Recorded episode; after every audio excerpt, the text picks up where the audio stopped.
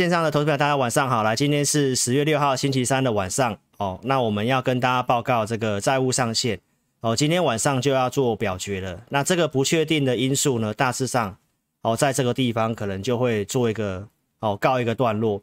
那其实从利率跟复苏的角度，我昨天跟大家讲哦，这个方向来讲的话，不会在这个地方转空的，这是一个大家你自己心里要有个底。再来不确定因素解除之后，那其实这段时间撤出了资金，他当然势必要找什么一些真的超跌的股票，好，所以相关看法，今天节目来跟你做分享哦，一定要锁定，谢谢。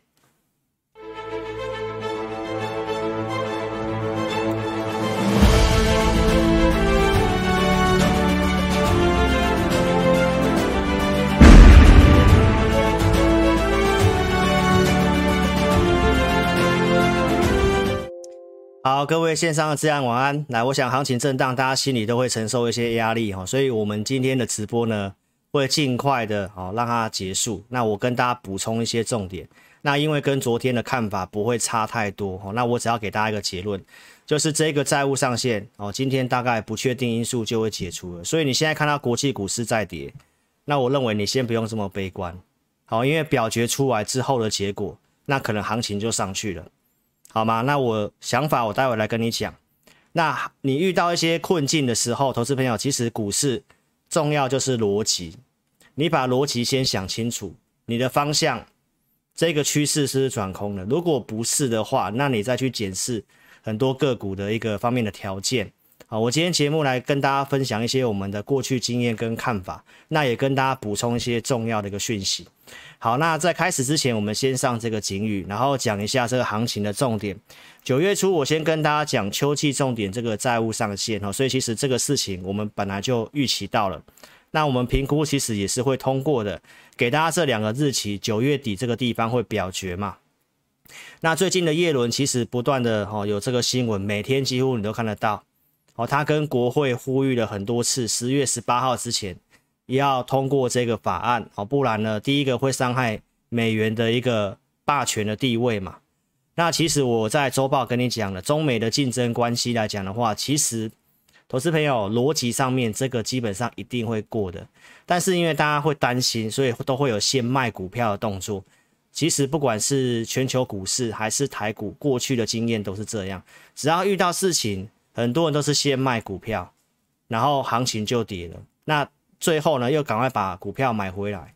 即使你现在就是经历在类似这个阶段哦，所以投资朋友这个看法我已经跟你讲了，通过几率很大。然后也跟大家报告，就是这一周要进行表决嘛。然后执政党其实自己也可以透过预算和解程序，自己可以通过，所以这是可以通过的事情。那我跟大家报告，这是昨天的新闻哦，这个多数党的领袖。他提到今天就要对债务上限的呃法案哦做投票，这是昨天的新闻，就是讲今天，今天晚上就会做投票了。那这个是信评机构的穆迪哦，其实他也评估哦，这个美国通过的几率还是很大。然后他也讲到这个简单多数的表决就能够避免违约哦，这个我其实已经跟你讲，所以其实这个事情是可以解决的事情。所以观众朋友。你如果看新闻，再跟你讲这个事情，然后告诉你股市要崩盘，要崩多少，其实就会造成你心理的影响。好，所以观众朋友，其实股市很多的新闻干扰你，但是你要先把一些东西想清楚。哦，基本上这个在今天晚上应该就有机会做通过了，因为呢，上一次的这个法案最主要是因为民主党把一些这个呃基础建设的一些法案的东西绑在一起要通过。他现在已经把这些法案都拆开来，然后逐一的去做一个表决，所以最近你几乎没有听到这个共和党共和党的议员去讲说他要去阻挠什么，几乎就没有听到了哈。那这个多数党领袖他也有写信给很多的哦，不管是共和党的党员，都有提到这一次是尽量支持能够过关，所以晚上的部分我们可以稍微观察一下。那大家今天其实也早点休息了哈，因为我觉得最大的石头就是这个。这个大概不确定因素解除之后，很多的这个股价该反应的都已经反应，好吗？所以再来我们讲升息的事情。好，最近有很多人告诉你，因为通膨上来，所以这个联准会要升息。其实我们还是从数据面来讲，九月初我先跟你讲，到二零二三年二月份升息几率是升息一码百分之四十不到。九月二三号的这个联储会会议之后，来到二零二三年二月份升升高到百分之四十一，其实连五成都不到。到昨天的节目，我告诉你，其实通膨最近上来，那你去观察这个数据，其实升息的几率它又在往下走，这是会升息一码的几率，而且是到二零二三年。所以，观众朋友，很多人告诉你缩表或升息，其实这些说法不是很正确的。因为最近联准会要做缩减购债，不是叫缩表，缩表是已经停止购债了，要升息，开始缩减资产负债表。缩减购债不是缩表，所以投资朋友很多的新闻传递跟人家告诉你的是有问题的。那我要告诉大家，能够缩减 QE。我想我八月十九号节目讲很清楚，最近我也有跟大家讲，缩减 QE 不是不放钱，他只是把金额降低，会一路的购债到明年年中，还有升息的事情是我一直跟你强调，你不要太悲观的一个原因在这里，还有一年的时间才有可能升息，投资朋友，其实你真的不要想太多。再来，我跟你讲，经济成长。鲍尔提到，明年经济成长会是很强劲的一年，所以无论在成长性、升息，我都告诉大家会缩减 QE，代表什么意思？代表景气是会走复苏嘛？那我们当初跟大家讲通膨的事情，我们看法上是短暂的哦。我其实我昨天也讲过了，会有这个通膨，最主要是塞港啊，货货车司机缺人这些事情。这个其实投资朋友不是。过去的这种通货膨胀，过去通货膨胀可能联准会官员他去做升息，他去做缩减 QE，可能有机会让这个通膨下来。但是这一次是因为供应链的问题，不会因为你货币政策做了什么调整，那这个问题就解决。所以我跟大家讲，这个是因为疫情的关系。那目前不论是疫苗或者是药物，都已经有眉目了。所以这个其实已经投资朋友慢慢在解决当中，还有我昨天也补充这个通膨为什么是暂时性的，都可以看我昨天节目哦。所以重大的一些议题我都跟你讲过了，通膨会下降的原因我也都讲过了。哦，观众朋友，缩减 QE，美元会逐步转强。你看今天美元不是逐步转强，美元转强会让购买力增加，通膨也会趋缓，疫情的事情，运价也开始下来了。举债金额很高，这个更不可能让联储会怎么样。这个升息的事情，它会增加还款的压力，所以这个都是一个基本逻辑。所以行情整理到现在，投资朋友，其实你你真的去简单去想一下，如果升息还有一年多，缩减 QE 也都还没有开始，然后股市已经做整理了，对不对？那大家担心的事情就是这个。债务上限的事情啊，今天也要解决了，所以其实跌跌到这个地方，再来政策面、心里面，我待会跟你补充。心里面恐惧、贪婪指数都是在摇摆跟怀疑的阶段，这是在九月底，对不对？那最近的整理也是都在二十这附近，然后再来就是技术面，周线回到五十附近的美股。通常会持稳，这是一个多方的惯性。到昨天，我跟大家讲的，你看纳斯达克、标普跟道琼是不是来到五十这附近？那昨天大涨，对不对？你可以看一下现在的一个新的线图，这些周线图到现在都还在这里，那刚好都来到这个支撑的过去的惯性会止稳的地方，然后债务上限表决在今天要有一个结果。所以，观众朋友，你不觉得都刚刚好搭配上来？所以，美国股市我的看法是这样，它还在这个惯性里面。然后，利率跟 QE 的事情我也都讲了，通膨我也都昨天跟大家讲了，对不对？那我们回来看国内，其实也是一样。我觉得今年的行情真的有点特殊，因为我们的经济成长是不断的被上修，然后包括我在节目上跟大家讲的，呃，这个外销订单的事情，对不对？这个外销订单从四月份、五月份、六月份，我一路跟大家讲，这个数字都还非常不错。那代表说，有些的产业后面的数字其实也没什么问题。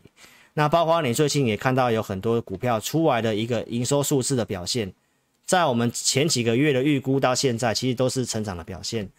但是股价最近七八九月这三个月到现在都是量缩的一个盘跌嘛，所以代表有些资金撤出，它可能就是都在观望，也都不太进场做操作。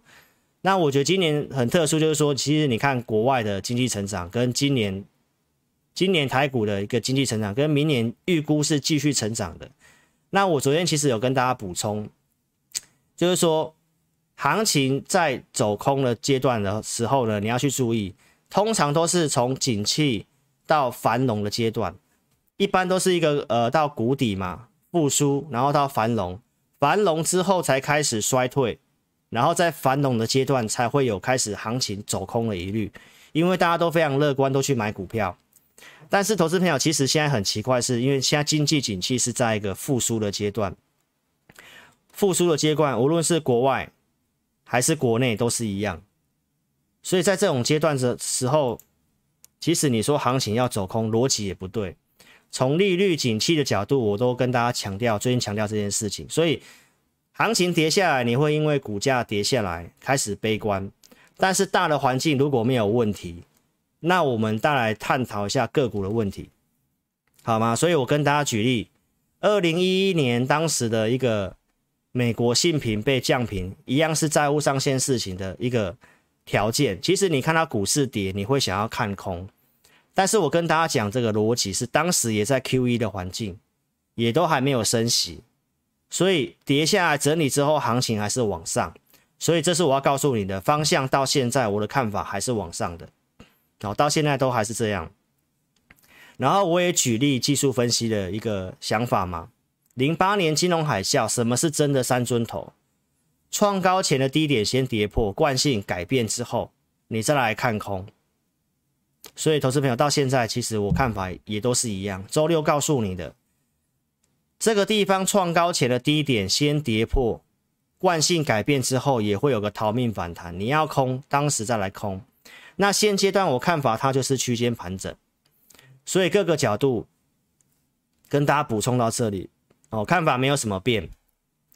然后期权筹码，我在九月二十五号跟大家讲啊，因为选择权跌破一，行情比较容易走整理，对不对？那是周六的，到昨天我跟你做更新嘛。那我们今天来看一下这个最新的资料。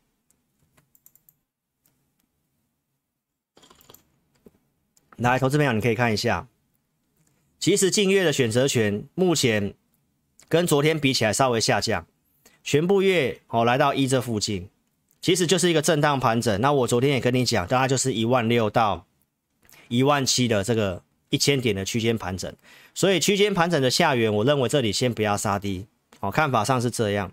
再来就是融资的角度，昨天我们有跟大家补充，这里的维持率来到一百五附近，其实你可以去比较过去的股灾，这个我都讲过了，大概就是到一百五、一百六这附近，应该就会做止稳了。这是去年八月到九月行情回档到一百六，这是在八月的股灾来到一百六，对吧？那我这是在昨天跟你补充的，很罕见来到一百五，这个跟五月份当时是一样的，就来到一百五附近。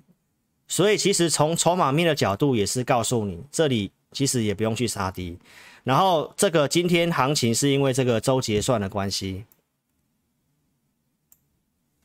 周选择权结算，好、哦，特定法人的期货部位，你可以去看一下。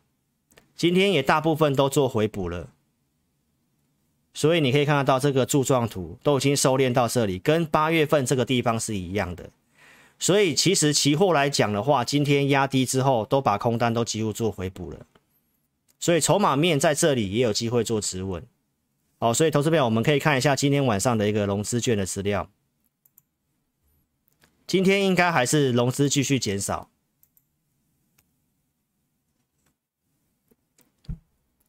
来补充一下资料了哈，今天的今天融资是没什么减，大概是持平。所以我今天的一个文章有跟大家说明。昨天的碟来我们看这个哈。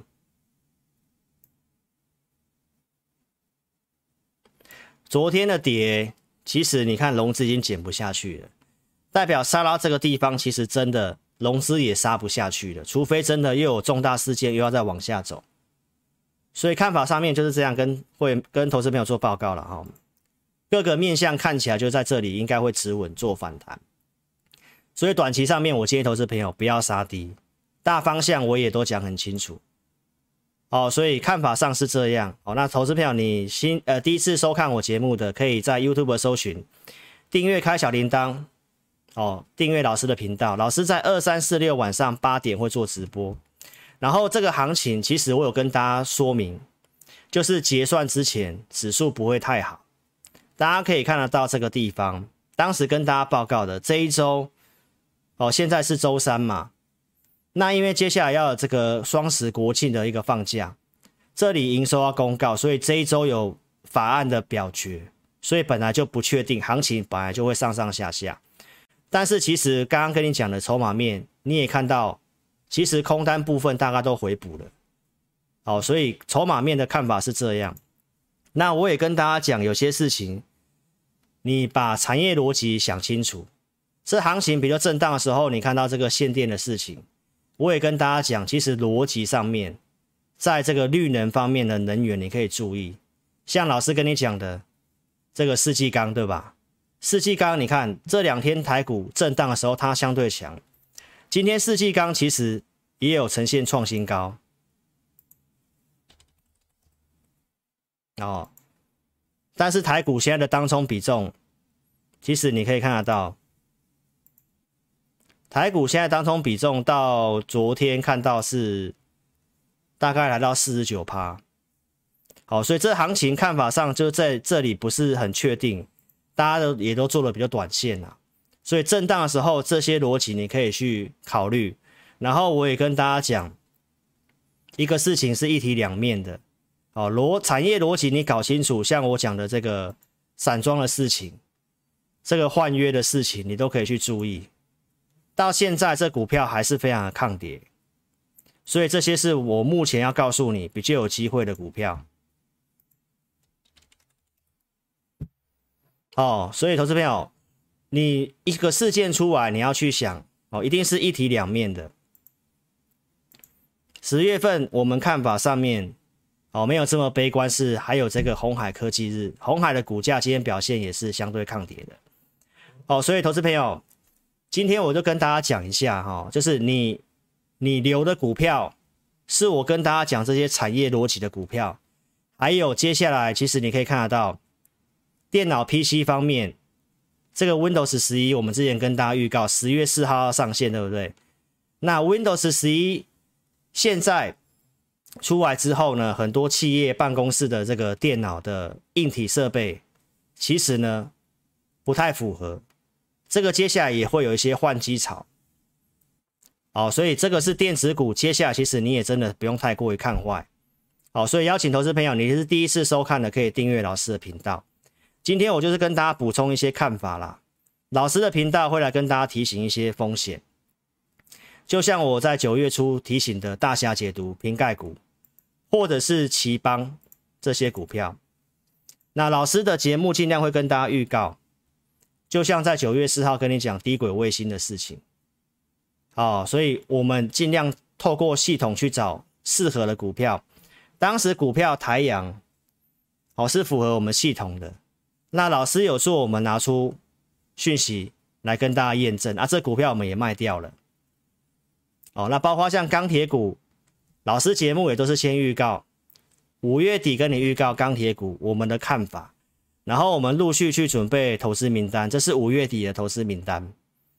那我们会员就这两组哦，两组会员。那我们额外提供给会员会员专区，会员专区的功能老师都讲过了哦。所以我们除了给扣讯之外，我们额外提供会员专区去准备投资名单。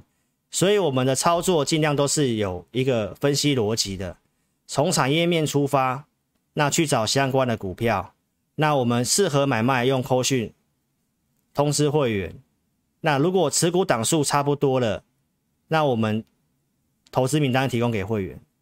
好，所以观众朋友，这个是给会员的服务哦。那如果你有兴趣的，可以跟上我们操作。那我们其实五月底预告完之后，六月份有做钢铁股哦，这是当时买的证据。那钢铁股呢，老师是从低档有做，八月份行情不好，我有跟大家讲，我们做一些区间，所以八月底有讯号，这里大国钢、夜辉，当时八月二十号那附近低档有做，八月底我们预告要做减码，这也是八月底，呃九月初这个地方。大国钢四十一块五，跟夜辉三十三块九这个地方的减码，好，所以这是我们跟大家讲的行情操作过程。那我今天要告诉大家，就是说你可以去思考一件事情，我们讲的东西，哦，就是老师前面告诉你的外销订单，从四月份去讲，金属类第一名，那台湾的一些重要的资通讯的一个年增率也都是不错，一路到七月份到八月份。这些有一个数字的支撑，然后最后老师在昨天也跟你讲，其实我们整理成就是这份名单，告诉大家钢铁股供给需求都是有的。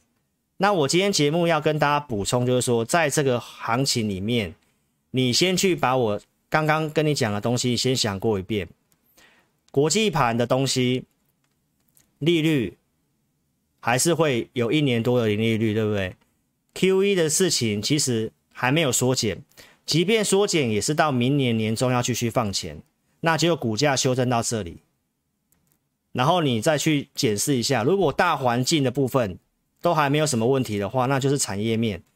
产业面老师要告诉你，就是你要去思考供给跟需求，供给跟需求这很重要，在我们在操作上面一定要去注意供给跟需求。为什么老师会说钢铁跟航运的想法不太一样？那就是说，因为航运的是因为疫情的短期的塞港造成运费的上来，但是那不是常态性。那钢铁股老师告诉大家，除了碳中和减碳的事情，然后也告诉大家需求方面、基础建设这些事情，所以这个是会走一段时间的。然后陆续也因为碳中和对岸那边要去做减产，然后今天也是要告诉大家，为什么我告诉你先不要这么悲观，其实就是跟你分享这个想法。第一个，你操作上面一定是有两个角度，一个是投资，一个是操作。所谓操作就是说我们会做一些进出的交易，但是投资朋友在这里，其实你去想一下。股市方向逻辑，我刚刚告诉你，不管是利率跟景气在复苏阶段，其实在这里不太可能说要堕入空头。那产业的成长有没有重大改变？就像老师告诉你的，为什么我常常会跟大家讲钢铁跟航运的差别？因为航运的逻辑，因为很多人会告诉你，现在的这个航运的 EPS 怎么样，本益比很低。但是你会看到老师其实很少跟你讲本益比，为什么？因为本益比只能够建立在产业成长是不是持续性的。那我们认为钢铁基本上它是题材，在这个地方我也跟你讲，对不对？那产业逻辑要有持续性，所以你要去想清楚，现在股票跌到这里，哪些的产业逻辑是有持续性的？但是它缴出来的数字也是不错的，但是股价已经超跌了。然后在这个利率跟 QE 的环境还有这么长的一段时间之内的话，那你认为那些股票是不是你布局的机会？这是从投资的角度，投资的角度就是在这里要告诉投资朋友，如果股市修正到这个地方，然后债务上限今天也不确定因素解除之后，那很多超跌的股票有人会去进去去买。那你是不是应该在这个时候，这些股票你就要先做个布局？好，那另外一种是操作的想法，很多投资朋友其实不会有这种想要投资的角度，因为他是很多投资朋友希望是什么？技术面转强嘛，站上月线再买，确定了再去买，那这个就是一个操作的想法，只是做价差的想法。但是投资朋友其实跌到这个地方。很多都超跌了，我建议大家这里，如果你愿意布局，给一些时间的话，其实这些用交易的方式，等到技术面转强的时候，大概还是上来帮你做抬轿，因为大方向的利率跟 QE 的事情，我刚刚跟你讲了，还在复苏的阶段，其实真的还没有到看空的阶段。但是呢，其实我们在操作还是重要是资金控管，所以我有跟大家报告，这个行情到现在没有一个族群去带，比较不好做。所以如果你的股票是有投资本质的，你不见得要去换，因为好的产业，其实我都跟大家讲了，不要对弱势股去做摊平加码，哦，你自己做好这个资金控管。手边如果有你有空闲的钱，不要去摊平这些股票，你可以先找一些有利的股票先做。所以这个在九月二十五号我就跟大家做过分享。所以其实后来出来的数字是不错。昨天的钢铁看法我也跟大家讲了，这里有创新高，只是做前高的回撤，这回档幅度其实不到三分之一啊，都还算是非常强势。七月份讲这个 BCI。对不对？从七月份讲这个 BCI 到现在，从三千多点讲到现在已经九千点。其实这个在运原物料、铁矿石的这看法其实也没有错。哦，但是投资朋友，所以这些逻辑我要告诉大家，我也跟大家报告了，台湾申请加入这个 CPTPP，这个对钢铁股也是很有利。目前整个评估下来。我们加入 CPTPP 的几率是超过百分之五十，所以观众朋友，我要告诉大家，其实后面还有这些的事情在支撑。我真的认为你先不要太悲观，但是我知道股价跌的，大家一定会悲观，但是股价涨了，你才要乐观。所以跌下来，我跟大家讲，你要先想清楚后面有什么事情可以支撑这些，然后这一张表格，我跟你讲的东西。都没有做改变，而且基础建设也都还没有开始，所以观众朋友，这个我希望你好好去思考一下。你认同理念的可以跟上老师操作哦。钢铁股我的看法，我觉得还是先做保留。如果你要操作钢铁股，我建议投资朋友，你要么就是用布局的角度，要么你要等，就是等这个缺口。你可以等这个缺口回补之后，哦，你要买再来买。如果你不太想等的，那现在其实跌到这个地方，我真的建议不要去杀低。哦，原因是因为这些外销订单出来的数字，你都可以去看，不管是夜辉也好，或者是我告诉你的八月的外销订单，外销订单是未来两到三个月营收的预估，有接单就会有营收。其实金属类还是年增率很高。所以这些这些数字，大概最近营收要公告，十一月中要公告财报，然后不确定因素要解除了，钱回来要买股票，还是会去买这些有数字、有基本面的，然后被低估超跌的。所以在这里，我真的强烈建议投资朋友不要去杀低，你的逻辑先想清楚。我告诉大家的，再来，其实你去想一下，外资不是卖超台股卖两年了。最近的一个汇率开始走贬，但是投资朋友，外资有卖超台股，但是钱都没有汇出去，你不觉得很奇怪吗？连两个月还是把钱汇进来的，这个金管会统计的，所以其实卖出的钱在旁边等，在等什么？为什么会这样做？投资朋友，你去想一下。台湾的股市为什么会比其他的一个国家的股市还要抗跌？你可以看一下，像韩国股市，对不对？今天往下破了嘛，对不对？但是为什么台湾比较强？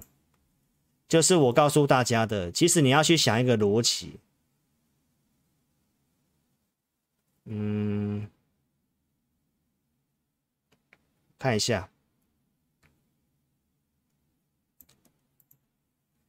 我们今年的成长性，还有我们我们是少数在第四季整个全球市场里面唯一还可以被上修的，所以为什么钱它会留在台湾？投资朋友，你其实你想就想知道了，因为台湾的条件真的是比其他国家还要好，包括我们的投信投顾的理事长张锡先生，其实你看他跟我讲的东西都是一样的，以我们所所学的金融业的一个基本的 sense 跟逻辑，就是我告诉你的，你看他讲到恒大事件对台湾影响不大，对不对？然后再来就是这个疫情的事情。还有，他也讲到，真的是低估了啦。他有喊，他有喊一个目标，但投资朋友，其实我不会去跟你喊什么指数，所以你去想想看，行情，我记得通常，他你看他这段其实跟我讲的是一模一样的，这是我们股市经验，长期看景气循环跟股市的对应就是这样。通常升息的末端对股市才会有负面的影响，而且在美国升息之前，今年底只是缩减购债。跟缩减购债跟升息不同，资金面还是继续宽松，所以观众朋友，真的行情要走空，都是景气已经到复苏到繁荣的阶段，开始要下来的时候，才会有可能做走空头啦。那技术面看起来，台湾其实也都还没破坏。再来，我昨天跟你讲了这个，你可以去看一下，这个是这个。证交所的资料，那我昨天是跟大家报告，因为这是到八月份最新的资料，大概是在下礼拜二或三会出来。这是在八月份的资料，你看到当时台股的上市的市值是五十三兆，现在已经快接近五十兆左右了。以公司的获利跟整个数字去评估，整个大盘的本益比大概在十五点八倍，这是在八月份。但是你看现在的价格已经跟八月份有一定的落差了。投资朋友，这里是八月底，所以你想清楚，我告诉你的，行情跌下来，你真的要想清楚。第一个，现在是不是空头？我昨天跟大家讲了，对不对？这个利率条件还有一年多，景气还在复苏阶段，你怎么会认为它是空头？再来，它是不是超涨了？你从数值去看，其实是已经是超跌了。那筹码面也断头到这个地方也差不多了。法人的期货选择权周结算到昨天还有一万多口空单，今天在低档回补之后，你可以看得到台股今天就刚好在一点过后开始拉，所以其实就是把周结算的空单补掉之后。哦，又开始去回补了。那刚刚的数据你也看到了，所以很多面向到现在，我跟大家讲，真的是在这里，就是在等不确定因素解除。不管是价值面，我都评估都已经超跌了。然后我们会员买的股票，也大概都是产业里面指标性的股票。我们不是去做一些很小型的股票。所以观众朋友，还有一个重点，我也跟大家讲，五倍券的事情。政策面是做多的，五倍券的事情要实施下去。如果这个时候股市跌下去，那这个就变成一个笑话。所以，投资朋友，台股就两大势力，一个当然就是政府官股，一个就是外资。所以我今天要告诉大家，外资有卖超，但是钱没有汇出去，其实他也是在等一个时机啦。然后跌到这个地方，数字面。我还是跟大家讲，你跌下来，你脑袋要清楚，不要看指数的一个数字，你还是要看内涵，整个数字跟整个股价对应起来，真的是超跌的。所以，观众朋友，那你买的股票，你要想想看，你现在是要用投资的角度，愿意买着稍微布局，先等一下，没有要你全部压满，但是不确定因素，我评估就在今天就会做解除。所以今天跟大家报告到这里啦，行情，行情的看法，从整个国际面利率的角度、QE 的角度，哦，景气复苏的角度，而且零利率还要维持这么久，不至于要去看空股市。那为什么会干扰？就是因为这些不确定的因素，债务上限。那今天晚上也会有个初步结果。那台湾的内部筹码面我也跟你分析了。好，期权的筹码已经都开始回补了，融资也断到这个程度，融资也减不下去了。也卖不下去了，啊，整个获利数字跟基本的一个价值都都跌到十五倍，过去很少跌破十五倍的。所以观众朋友，我觉得你这些东西想清楚之后，你觉得你还要在这里要悲观要去砍股票，还是你要认为说在这里应该要开始等到不确定因素解除，应该去布局股票？好吧，所以我希望大家稍微想一下，稍微想清楚。所以其实到这里，我们把一些东西想清楚之后，其实老师个人没有这么悲观。但是股票跌，我们去解释它也没有特别意义。但是基本的那个逻辑你要想清楚，投资朋友。所以股票你要记得，你不是做一天两天，它也不会每天涨，它也不会一直都跌。那你要去想股票能够上涨的一个最后的本质是什么？它一定是要有数字跟整个后面的可以持续获利嘛。你投资一家公司，你不是只是一家公司，如果它只是靠业外其他的东西，你不会投资，因为它短线的嘛。你一定是看这家公司能不能持续的获利，而且持续的成长。所以观众朋友，我觉得你可以先想清楚。好，看法跟昨天一样。这个利率跟复苏的条件之下还不会走空，台股的条件又比其他国家股市还要更好，修正满足筹码面已经先触底，融资也杀不下去，你也看到了，通膨的事情我也跟大家讲，影响是短期的，所以看法上这是走一个区间盘整，区间下缘，我建议大家不要杀低，上来你要不要减码，看你的个股的条件。你的个股条件是不是老师告诉你的？我真的觉得你你要把这个表想清楚。九月二十五号我教你的这个表，你想清楚，产业的成长是不是有重大改变，而且这个逻辑是不是有持续性的？我觉得很多投资朋友重要是第三点都没有办法搞清楚，因为很多人就认为多少 EPS 股价现在便宜，他就会类似用面板。或者是用这个航运的部分，为什么大家都会去买到那两那两个类股？那这两个类股我都没有请会员去买，为什么？因为我们今天要跟你强调的重点就是这个，这个成长的逻辑是不是持续的？它可不可以持续很很久？还是它只是因为面板的报价涨价让它的获利数字不错？还是它只是因为运费的涨价？这都是比较短期的嘛？所以为什么老师不会去跟你讲面板跟航运这两个族群？所以观众朋友，股票操作长短你要搞清楚。这里已经超跌了，所以我要跟跟大家讲，这里你反而是要比较用投资的角度，因为真的超跌了，那你要愿意给他时间。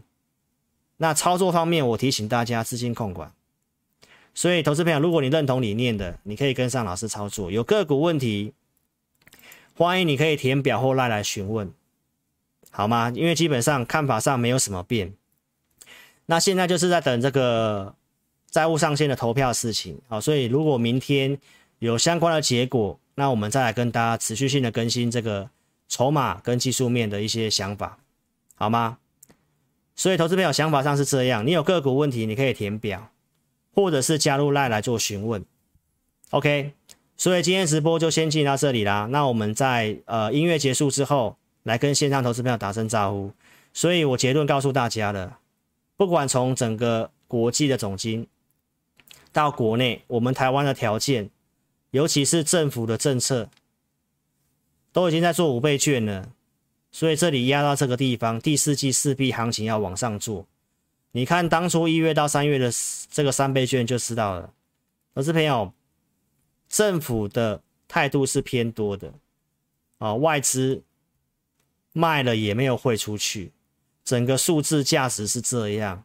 我们布局的股票，它的产业的逻辑是成长是可以持续的，价格也都偏低的。所以观众朋友，这些东西你想清楚。我认为你是现股操作的话，真的不要杀低。弹上来，如果你压力大，你要减码再减码，但是这里真的不要杀低。好不好？所以今天节目就进到这里了。那我们待会来跟线上的自家人打招呼。非常谢谢各位，那我们明天晚上直播再见了，谢谢，拜拜。